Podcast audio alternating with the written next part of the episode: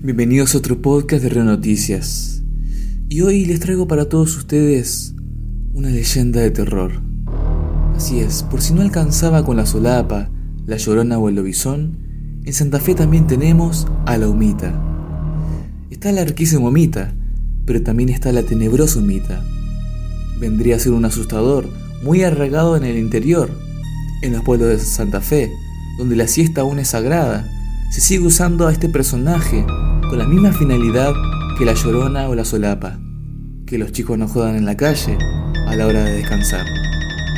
Aunque esta es más bien nocturna, como el lobizón, dicen que Lomita es una cabeza humana, sin cuerpo, que anda flotando a ras del piso, por los caminos solitarios o aparece en ranchos abandonados.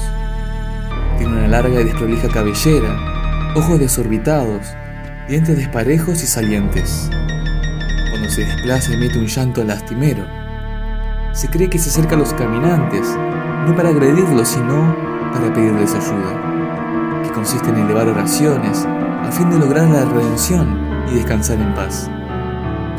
Nadie ha contado el motivo del horrendo sufrimiento, aunque sí se acepta que pena por un castigo.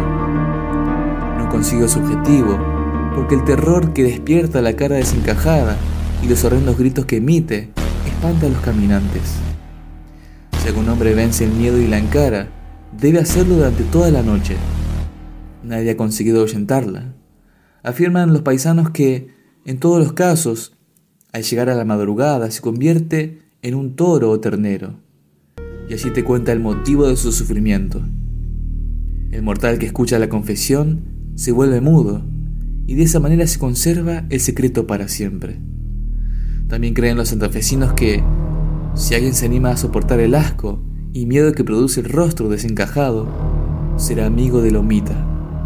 En ese trance, ella lo acompañará en su camino haciendo de guía, protegiéndolo de los malos espíritus y de los peligros que acechan al caminante. Según cierta tradición, Lomita era una mujer joven.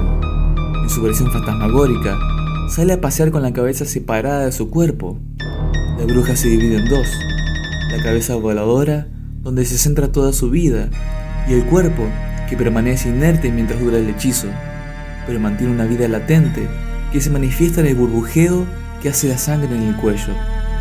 Sus salidas son siempre de noche, para algunos las noches de luna llena, para otros en unos días especiales. Su grito más frecuente es wak wak, parecido al pato. Come excrementos humanos que confunde con manzanas tiene los cabellos largos y enredados.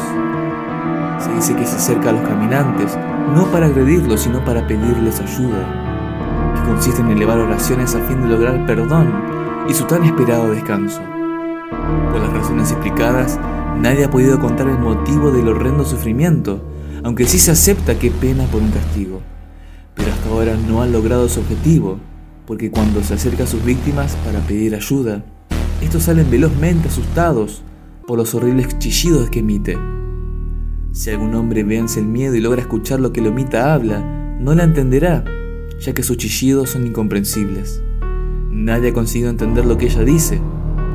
Afirman los pobladores que, en todos los casos, al llegar la madrugada se convierte en un toro o ternero, y allí ella cuenta el motivo de su sufrimiento y la causa de su castigo eterno.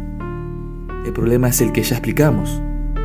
Todo aquel que pueda escuchar la confesión de este ser se vuelve mudo y de esa manera se conserva el secreto para siempre.